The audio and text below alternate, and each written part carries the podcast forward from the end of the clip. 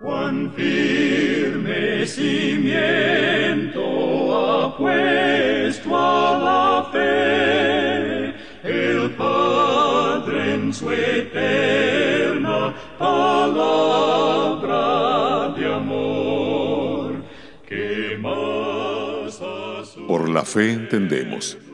Hebreos 11, verso 3.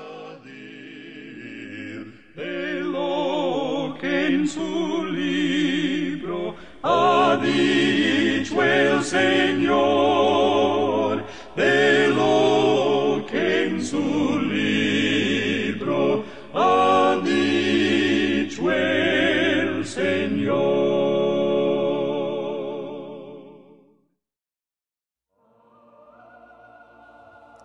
Por la fe entendemos. Estas palabras encarnan uno de los principios más básicos de la vida espiritual.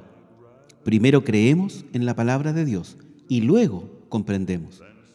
El mundo dice ver para creer, pero Dios dice creer es ver.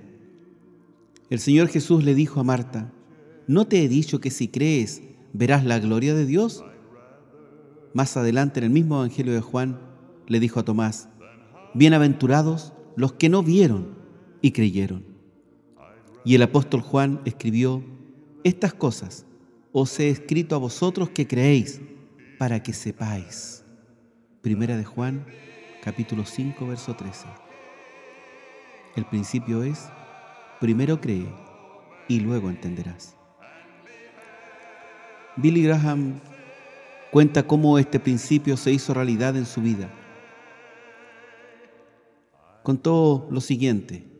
En 1949 se me presentaron muchas dudas con respecto a la Biblia. Pensaba que veía contradicciones evidentes en las escrituras. No podía reconciliar algunas cosas con el concepto limitado que tenía de Dios.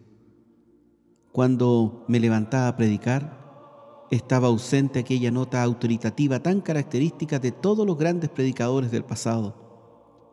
Como cientos de otros estudiantes del seminario, libraba la batalla intelectual de mi vida.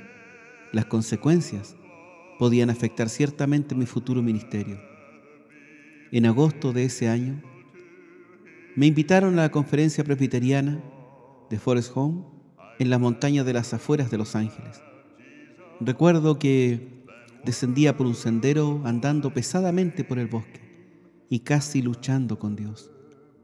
Me batía en duelo con mis dudas y mi alma parecía estar atrapada en medio de aquel fuego cruzado. Finalmente, desesperado, rendí mi voluntad al Dios viviente revelado en la Escritura.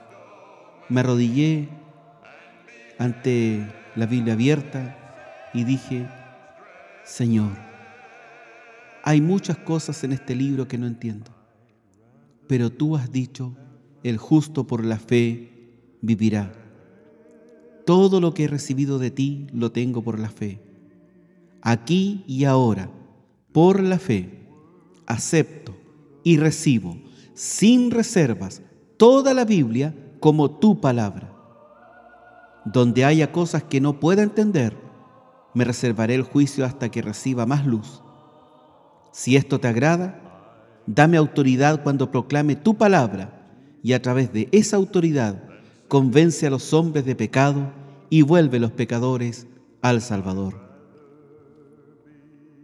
Después de seis semanas, comenzamos la Cruzada de los Ángeles, que ahora ya es historia.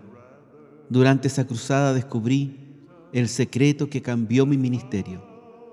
Ya no intentaba probar que la Biblia era verdad. Había resuelto con firmeza en mi mente que lo era, y esta fue transmitida a la audiencia.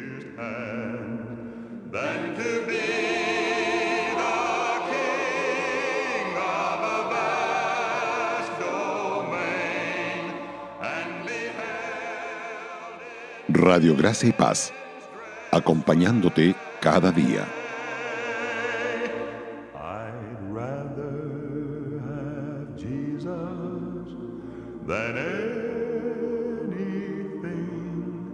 this world.